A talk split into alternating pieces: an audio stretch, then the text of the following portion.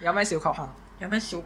嗰啲抽獎嗰啲咯，即係都係啲食嘢啊嗰啲咧，抽嗯我到冇又乜抽開心獎運㗎，你抽到啲咩？成日抽擦膠嗰啲咯，我就。乜嘢？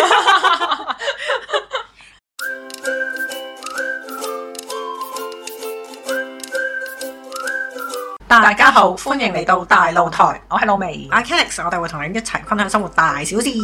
有咩忙先？唔忙啊！頭先出嚟嗰陣，誒、好幸運，所以而家個心情都幾輕鬆同埋開心嘅。有咩幸運嘢咧？哦，頭先咧咁誒，因為出嚟呢邊咧，咁就誒、轉去搭呢個東鐵線會方便啲啦。嗯咁你知啦，九龍塘去到旺角東中間嗰段路咧，你係會見到一個露窗天外嘅風景噶嘛，係係啦。咁我九龍塘上車嘅時候就見到啊，嗰、個、誒天色開始陰陰地，有有即係有幾滴雨咁樣啦。嗯，跟住咧，佢嗰、個、誒列車一駛到去，即係你見到成個九龍塘嘅天空嘅時候咧，佢滂沱大雨磅咁樣喎。哇！有冇大隻？有大遮大遮，你望到嗰個大雨嘅程度，你會覺得擔遮都冇用咁樣嗰啲 咧。直接可以出去沖涼啊！係啦係啦， 今日你知喺最近嗰啲天氣啦，一係落雨，一落雨咧就即係全身都濕晒，有遮都濕噶嘛。你係啊，淨 係可以着雨褸先冇事嘅啫。係因為好熱，應因為好大雨咁樣該。啊咯。係啊，跟住然之後誒，呃行、到出嚟，即係準備踏出去呢個戶外嘅時候，即係落咗車啦嚇。係戶外嘅時候咧，得翻啲滴滴仔咯，即係連遮都可以唔開嗰種咧。啊，真係。我就覺得哇，呢、個幸福嚟得太突然啦，因為我本身係已經即係已經 get ready 咧，叫 get, let's get ready 咁 樣啦，即係已經 get ready 㗎啦嘛，個內心已經唉、要儲啖勇氣跑過去啦咁樣。係。唔使點知啦，啊唔使喎，係啦，唉咁我先之然咁樣慢慢行咁樣正仲可以，所以好開心。你呢個係一個啦。咁如果平時咧，我唔嗰日唔使等車啊，或者唔使等 lift 啊，咁咧有陣時全日都可以乜都唔使等嘅喎，即係呢類咁嘅嘢咧。跟住我就覺得哇，好 lucky 啊咁係樣呢咯。啲小確幸真係好正，我哋今集就同大家一齊分享下日常生活上面遇到嘅小確幸啦。係啊，好啊，好啊，都好多啊，遇到咁啊，哇，好職多啊場先大啦把啊貨喎，大把貨，真係幸運的人啊，真係。幸福的你。咁啊，職場嗰度有啲咩確幸啊？例如係誒唔使開會咯， 哇！唔使開會，對於一眾嘅打工仔嚟講，真係一個好幸運嘅事。係係，我嗰度都多嘅，即係即係例多如會開，都會開，係啦，好多會開，浪費生命，係我覺 得啫，係邊有常唔覺得嘅？唉咁啊，係啊一家唔知一家事，係啦，咁啊誒，即係唔使開會都有幾個 case 嘅，譬如係啲大 Sir 放假啦，大 Sir 冇翻啦，即係嗱，大 Sir 放假同冇翻咧，就算個會要開都好啦，你都係開得輕鬆。係係，因為即係大家最在意嗰、個即係主角係啦，咁佢唔喺度啊嘛，咁大家就會傾下啲周心情。邊嘢啦誒、，我哋都傾翻啲 topic 嘢，不過就嗯成、個氣氛就好輕鬆、好緩和咁樣咯。係係係，呢個都係小確幸嚟嘅，係啊，會議取消嗰啲，咁佢都會褪噶嘛。嗯，咁又未去到，即係你個下開心咗咯，但係你唔會係避得過咯。係即係要來的，始終都會來嘅。係啊咁咁但係嚟嗰個 presentation 都好重要嘅，即係輕輕的來定係點樣來都爭咁係節啊，㗎。有冇人即係周你啊、成啊係啊、挑下、踢啊咁樣？係咯，一係就係啲客突然間 call off 個會咯。哦，呢啲就要睇，即係係幾百萬嘅大生意咧，定係哦，即係 normal review 咁樣。哦，我個 friend 嗰次就係因為個客突然間話唔開會，跟住即刻 call 我出嚟食飯，咁最後我梗係唔得閒啦。 係，係啦，一即係有好多原因嘅，你都知啦。即係一嚟例如咧，係即刻約你唔出街啊啦。係啦，我即日 day 唔出噶嘛。咁然後就係真係安排咗工作啦。另外就係咧，誒、佢真係嚟得太突然啦，即係咧，我諗佢嗰個 urgent 嘅程度係真係個客一話唔使開，佢已經即刻揾我㗎啦佢都好想同你出街。係，啊，係啊，但係好可惜，我個工作安排啊，即係下晝係要做嘢嘅，咁、哦所以就真係唔可以赴會啦。原來係咁。但係我感覺到佢嗰個輕鬆同埋愉快，佢都竟然開心，係啦，因為佢竟然可以個客咧一話唔開會咧，佢即刻請我下晝假，哇，開心得好緊要啊， 係啊，因為佢幾開心要翹啊，起耶嗰啲係啊，啊，咁所以呢個又係小確幸啦，好非常之好。咁啊誒，翻工嘅話，即係除咗呢啲之外咧，咁我覺得誒，譬譬如平時咧。翻工都會口痕噶嘛，想食嘢咁樣咯。哦，有同事派殺水餅，而嗯係嗰件散水餅係好食嘅，係係啦，即係都總有正啊都啲正係總有啲唔生性嘅同事 派啲垃圾，冇咁好食嘅 嘢食噶嘛係，或者即係佢哋誒而家咧都興派啲養生茶包啊咁樣一包仔咁樣就做係散水噶嘛，嗯，我都欣賞佢關心同事嘅健康嘅，同埋嗰啲又企理啲嘅，誒兩睇啦兩睇啊啦啊兩睇啦 OK，OK，OK 咁就佢都散水病咯。 我嗰次有記得有個同事派散水水果咯，即係佢唔係一個個咁樣係派俾我哋嘅，即係唔係話派個橙嗰啲 我咁，係芒果咩？唔係咁樣嘅，佢係一杯杯嗰啲雜果杯，裏面有西瓜、菠蘿、蘋果、橙咁樣，即係一杯有雜果嘅就每個同事有一杯咁樣咯。 哦，幾好啊！呢個係，我覺得呢個係幾好食嘅，即係同埋又冇我第一次食散水水果咯。都幾好啊，好似好健康咁樣。係啊，係啊， 都還可以啦。我以為你話唔健康，好高果糖。都係啊，我我都覺得太多嘅水果又係唔健康，不過偶一為之 OK 咯。係，你頭先我我哋一齊食咗香葱薄脆餅我啊，超正啊，真係，唔健康啊係！唔健康啊，所以我以後唔食 噶啦。我諗我二零二三年就唔會再食香葱火追餅。咩？我頭先一盒入面有兩包，我哋食咗一包，剩低個包咁點啊？唉，是但，下次嚟再食。啊咁啊誒，散水餅以外咧，啊食嘢嘅話咧，我曾經翻過有間公司咧，係誒老闆歡喜咧，就會即係拉大隊去食好嘢嘅。佢嗰個拉大隊係好 urgent 嘅。係，即係係四點九同個同事講話，啊我哋誒、呃今晚去誒誒邊邊度咁啊食誒韓國嘢咁樣啦，貴嘢嚟嘅，係係啦，咁四點九啊，咁啊放六點噶嘛，咁係個同事又要問佢即係邊個部門啊，邊個部門即係剩啊咁樣啦，又係要安排啲人啊，幾多人出席啊，又要打電話去 book 台啊咁樣啦，哇，即刻 book 啊！係啊，即係對於嗰個同事嚟講咧，其實係好困難嘅，因為老細仲要指定咗食邊間。唉，哎我叉開少少，但係呢個一定唔係小確幸，就係咧有一次有個老細咧，有個老細，總之會有啲 invitation 係要去唔知會展定乜成咁，就話要去一個 event，咁咧就問極佢又唔答幾時去啦，結果佢去之前嗰一刻話俾我哋知佢去啦，吓？跟住叫我哋訂花籃。訂花牌定訂花籃？唔好意思，花籃籃係跟住 訂花籃，跟住我同另外一個秘書吓咁急佢 on the way 去緊會場咯喎，跟住咧我哋竟然訂到。你哋好叻啊！呢啲絕對唔係小確幸，但係又係嗰啲老闆突然間話要去 event，係但係你哋訂到都叻啊嗯嘛，真係。有陣時真係唔知點解嘅。好彩訂到啫，係啊，好彩唔係又俾佢 X 咗。人頭落地啫。係啊，係啊，預咗啦已經。你哋，但係阿老闆唔早啲講啊嘅，呢啲要安排喎，因為咁就總有呢啲，我咪成日都遇到呢啲老闆哇咯。你真係好犀利啊，係啊，所以我 train 到我而家好叻，咁樣咯。係啊，就係、之前周嗰身刀。啲 well train 嘅工作，呢啲成件事係一個小確幸嚟嗯嘅，所以有我而家咁樣。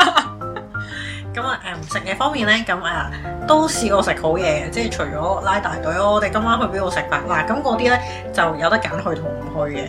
即係阿嗯老細即係太突點咗名然啊嘛係啦係啦，咁突然咁樣，咁你即係本身要返學啊，約咗人啊，要去溝仔啊咁樣，唔嗯係可以亂咁改噶嘛，嗰啲係咪先？任何原因啦。係啦，咁樣可以拒絕嘅嗰啲，咁啊誒最開心有一次咧，就係即係嗰啲呃誒食大閘蟹嘅時節咧，嗯老闆又係好開心啦，跟住就話啊我哋誒幾時有個活動，咁就誒即係全體員工一齊去食大閘蟹，全體員工一齊食唔緊要，以為全體員工一齊食啫，又要應酬老細，又嗯卜卦又成咁樣啦， 係咁點知咧唔係喎，因為佢出嗰張 memo 咧就話哦每個員工可以帶一個親友去食喎。 哦，正喎。係啦，我梗係帶埋我媽媽去啦。呢啲係機會梗係要即係借花敬佛都要，等要媽媽開心要係下。係我係，媽好開心，梗係開心啦，一定係食正嘢啦，係啊，食大閘蟹，嗯誒跟住唔知兩三隻大閘蟹，跟住有個餐咁樣，嚇有其他嘢食啊成啊咁樣啦。啊，咁啊誒，媽媽係好開心嘅嗰次。係正常都好開心啦呢啲。係啊，我翻工嘅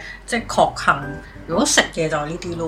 哦，我都有個確幸又係怪嘅，就係、係應該乖至嚟形容。係啦，就係、我有一個同事 last day 嘅時候，即係頭先水果嗰個同事係係佢 last day 啦，跟住老闆話今日高興啊，我又派西餅，露媚你幫我訂啲西餅，哇！佢好憎我 last day 嘅同事啊！唔係，但係佢覺得嗰日高興。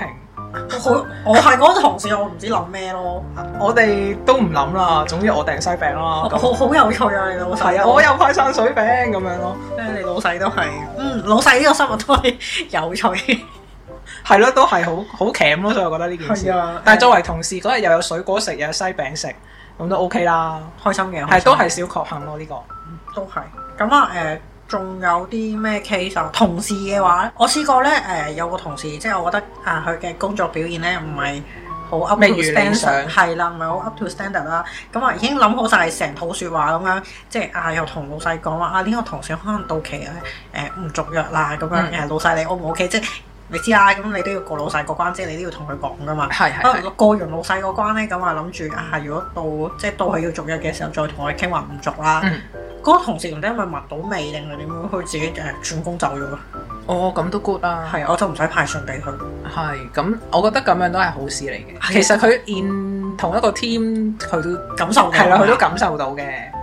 咁啊佢人各有志，或者佢有更好嘅機會咧。係咁，唉，好難搞咁啊！有陣時啲同事唔生性係咪先？哦，係啊，係啊，係啊即係嗰啲萬年話走，但係十年都喺度做，仲喺度做緊係啦嗰啲係咪啊？係啦，咁我除咗呢種之外，誒有一種咧就係人哋嘅小確幸啦嚇。係誒曾經試過咧，有同事搏炒定唔知係好唔醒目咁樣啦，係，即係成日喺度碌手機又成啊咁樣啦。嗯咁啊，唉，成日都諗，哎呀，篤眼篤鼻啊咁樣。嗯，咁但係因為皇親國戚介紹入嚟又唔喐得又成咁樣啦，竟然咧誒俾我上司咧即係都覺得呢個人不能夠留低。係雖然係皇親國戚請翻嚟，係。但我上司同個皇親國戚唔啱嘅，我我以為你咁樣講會係嗰個皇親國戚，即係嗰都啲想叫炒咩佢大係嘛義滅親啊！唔係唔係唔係，個皇親國戚盲噶嘛。哦你喂大佬，你舉咗個人入嚟，你唔係唔係要提下佢，即係叫佢醒定啲咁樣，嚇話晒都協住你半個名啊，係咪先？係咯，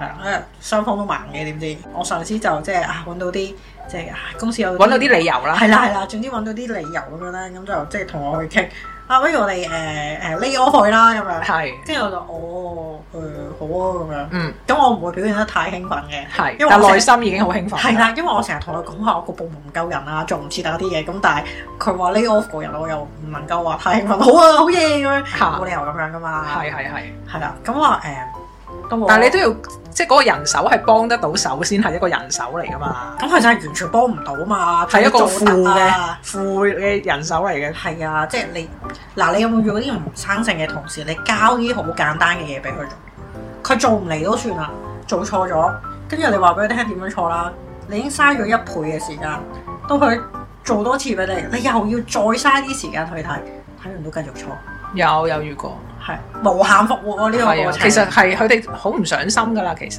係啊，即係係我唔覺得係智力嘅問題，係心態嘅問題。係，你講得好好。佢嗰個唔上心嘅情，係連我上司冇同佢有工作上面嘅接觸都睇得出佢唔上心。佢成個粒子散發出嚟都係 hea 啦，其實係我冇做嘢，我冇做嘢咁樣咯。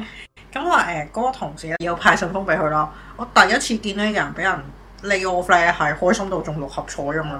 喂，可能佢皇親國戚，其實佢唔可以主動辭工。唉，咁你都唔好即係要大家搏炒搏到咁啊啦，啊 好難做噶，真係。咁所以呢個就係佢個小確幸啦。係佢嘅小強咁係嗱，咁我又咁講嘅，我唔使再浪費幾倍嘅時間去對佢啲嘢咧，咁對於我嚟講都係輕鬆啲嘅，啱，係啦，我寧願自己即係一次過做一次就算啦，唉，咁幾時都係嘅，最理想嘅狀態係咁有時間就係咯。嚇。咁如果翻工嘅小確幸，我覺得打風打風又係好正噶，係啊，半日都 OK 啦。雞一日哇人係咪要大支啲啊？即係不過你而家創業又打風對於你嚟講冇影響嘅。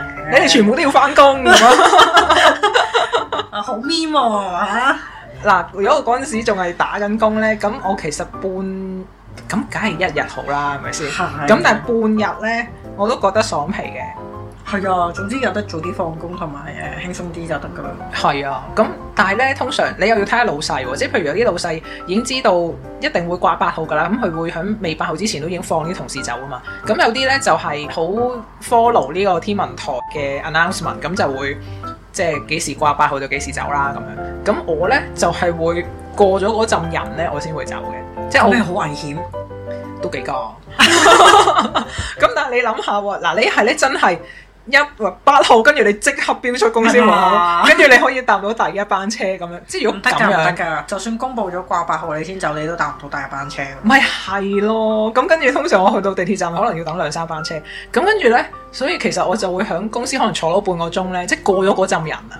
咁其其實我最後都係坐嗰班車，哇！喺老細嘅眼中，你一定係一個好勤力嘅員工。咁啊，我風球佢都唔走啊，老味真係好乖啊咁都樣幾咯。個，都幾個，點知原來咧，誒、老細未知道個原因就係條友原來唔想逼咯。係啊，我係真係唔想逼噶啦。我有陣時我都會好老實咁同老細咁樣講， 我唔會呃佢噶。哦咁你都好孩子啊，咁但係就係咁樣，我去到超市就買唔到餸，係啊，你即係應該俾過到晒淨係得罐頭咯，或者得公仔麵咁樣係咯。啊，菜一定買唔到。其實以前呢，就係啲肉買唔到，而家香港人健康咗呢，就全部啲菜都買唔到，肉就買到嘅，都買唔到。咁你會買咩水餃啊嗰啲啊？係啊，水即係水餃啊、意粉啊、麵啊，係咯、水餃啊，即係起碼有啲肉嘅有啲餸肉啊嘛。有啲誒粟米粒粒咁樣咯。係啊係啊，一係就凍肉咯呢啲咯，鮮肉鮮菜嗰啲就唔得噶啦，買唔到噶啦。我想誒、呃、訪問一下阿老維，你而家屋企嗰個誒糧食嘅存倉情況係可以捱到幾耐咧？我諗一兩日咯，因為我啱啱買咗一包五包嗰啲出前一丁哦我買麵，咗袋麵嘅，買咗一袋麵，同埋有一包菜，同埋有一包急凍豬扒，捱到。如果今晚突然間打風，我可以捱到兩日。我閘住你啊！我哋錄音嘅日子係星期六嚟㗎，我星期日唔要打風咯。哇！你啲打風可以留翻星期誒一二三先啊！係啊，啱啱啱啱啱。啊，真係幾有錢嚟嘅。咁咧，但係如果打風嘅話咧，嗯，我會希望佢係即係一下掛全日啦，一係就誒、呃放下晝半日咁樣咯。係因為咧，我覺得朝即係朝早打風，下晝落波要翻工啦，好理氣好好情咧況。氣啊！你兩個鐘之內又要翻到，跟住即係如果你個區方便少少還好啲。我以前有同事咩住西貢冧嗰棵樹又話翻唔全日到都出唔到嚟，嚟㗎啦，係啊！即係你真係出唔到嚟還好喎，即係介乎於出又出唔到又出唔到之間，佢竟然翻咗嚟咯。哇咁中意翻工嘅，係啊，係啊，我出唔到嚟，我唔會出㗎啦，黐線！我連嗰門口都唔出，反正我都知冧樹咯。我係 cap 翻啊，個新聞寫翻出嚟咪算咯。係咯。咁即係喺呢啲咁灰色地帶尷尬嗰啲咧，啲同事又照翻工。好勤力啊！啲同係啊，事，所以咁樣翻半日就辛苦嘅。你如果放下晝，即係上晝翻咗，放下晝咧你就一條心放假嘛。係啊，同埋唔使即係神時卯時又醒一醒咁樣，又睇下啊幾點要翻工啊！所以你翻全日嗰個上晝其實唔係真係好，即係起碼唔係一覺瞓到尾嗰種放假嘅心情咯。你要成日 mon 住個新聞啊，係咪幾時三號啊或者成啊嗰啲。我我通常都係誒、呃即係平時鬧鐘響咗，我就會望一眼啦。咁見到個即係天文台可能就話，即係可能會繼續維持或者暫時冇呢個打算嘅，咁我就繼續瞓瞓瞓瞓。係啊可能瞓到十點零咁樣就誒點、我都會起身嘅。係因為打風咧都誒係、需要食早 餐嘅，平時唔食早餐，但係打風嗰日要食早餐。哦，係啦咁即係我落街嗰啲早餐。係啊，買買啲嘢食下啊嘛。我哦而家都有嘅，平時食唔到㗎係。啊係啊，而家八號風球啲食肆都係好。係啊，咁就即係唉打風嗰日食到早餐咧，個小確幸嚟嘅其實。哦啱，係啊係啊係啊，食咁個啊麥當勞早餐都開心。喂，俾你食穿咗我添，我最中意打風就去食麥當 勞嘅。係啊，正呢個我都覺得係。咁就除咗呢啲之外，咁啊咁誒、呃我想岔開少少都問下，咁係以前你上班嘅日子你打風要做咩嘅咧？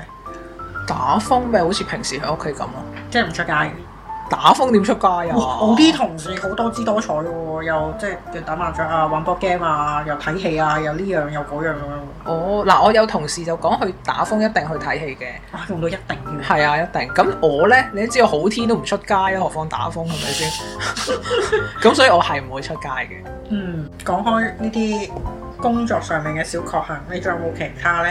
有一個怪事嘅，但係係小確幸，就係、呢，有一次出糧呢，係出另外一種貨幣嘅糧。嗯，即係 let's say 我係平時出開一萬蚊港紙嘅糧啦，咁嗰個月係出一萬蚊人民幣嘅糧咯。哦，係啊，係老闆話誒、即係興起，開心係啦，開心啊！今個月出人民幣咁樣咯，都好啊。係啊嗰陣時仲要人民幣匯率應該都高過港紙嘅。嗰陣時靚㗎個 rate，所以即係你咪多咗幾千蚊咯。哇，好開心喎！係啊，開心㗎，哦成成單嘢真係開心間嘢㗎。成間公司啲同事都好開心 啊。係啊，希望佢唔好出 yen 咯。點啊？佢點都冇可能係出得少過你份糧㗎，少過份糧係咪可以去勞工處嗰度報備嘅咧？應該係可以佢嘅。即係出咗第二個貨幣少咗喎，咁樣係咪可以報備嘅咧？咁唔知咧，佢可唔可以講話因為我上個月出多咗？咦 interesting 啊！呢、個呢、個角度都咁啊誒，除咗呢啲之外啦，咁翻工以外，咁我哋講下啲放工之後嘅生好活啊好啦。啊，有咩小確幸？有咩小確嗰啲抽獎嗰啲咯，即係都係啲食嘢啊嗰啲咧。抽我冇到啊乜抽開心獎運，你抽到啲咩？成日抽擦膠喎呢度我就。乜嘢？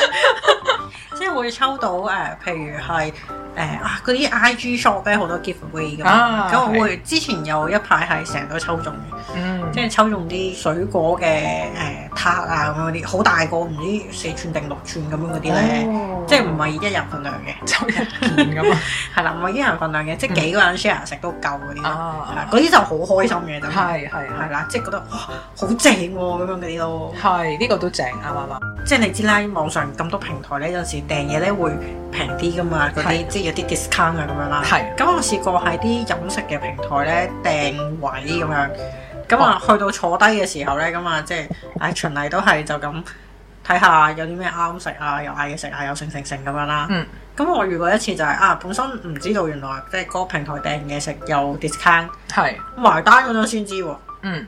係啦，我都試試過啊開心，係好好近期添啊！就係咧，咁我又 book 台啦，book 完台食飯啦，食完飯去埋單啊係咪係先？埋單嘅時候咧，咁我就記得 book 台嗰陣時，佢梗係彈出嚟話咩用佢哋個 payment 結帳又可以平咁樣啦。嗯咁、我就即管試下啦。跟住我一撳，咁佢咧就叫我揀邊張 credit 卡係，跟住突然間有一張咧係話減八十蚊，咁梗係揀嗰張啦，係咪先？咁啱你又有，係啦，咁跟住咧我就揀咗，跟住咧揀完之後就 pay 啦，咁啊真係減八十蚊喎，跟住咦正喎，哇好開心喎呢個，跟住咧，我個信用卡個 app 咧再彈個 notification 出嚟咧，就話啊你可以再減多廿蚊咁樣咯，即係呢個咁都係上夠數啦，係啊，慳咗成嚿水喎，正喎咁啊，好開心喎，係啊係啊呢單嘢不得了。小確幸小確幸，呢個都係開心，誒，呃仲有嗰啲小確幸就係，譬如係即係有啲咩展覽啊、成啊，可能自己想去嘅，咁嗯但係買唔到飛或者啲飛好難買啦，啊遇到有同事即係俾張飛你咧，好開心啊！呢啲係啊都，係啊。呢啲真係不得了，係啊，間唔時會啊！我有一次都係試過有展覽咧，係有人俾咗張飛我嘅，咁但係咧我就不過我我就去唔到啦。不過嗰人就 anyway 話佢自己去完啦，佢一定唔會再去第二次噶啦，即係佢幾好都唔會去第二次啦，係咪 先？咁跟住所以佢話佢真係突咗張飛，佢話我去嘅機會肯定大過佢，所以俾咗我咁樣。咁其實我如果安排啲時間係可以去到嘅，咁不過嗰次就都冇去，同埋你都唔中意出街，係咯，成日都攻擊你唔中意出 街，係我就唔中意出街啦，係啊唉食嘢又咩都話唔健康啦，唉咁樣自閉中年啊啦，真係誒，仲、有個小確幸就係、誒，我都幾中意即係抽流蛋啊、盲盒啊嗰啲哦係，我都抽過。嗰啲誒有啲浪費金錢嘅感覺啦 好難抽到一套㗎。嚇。係啊，但係咧，如果你抽到一隻自己中意嘅咧，都好開心。如果你抽到嗰隻中意成三次都係嗰一隻 咧，我去諗下點樣可以買咗。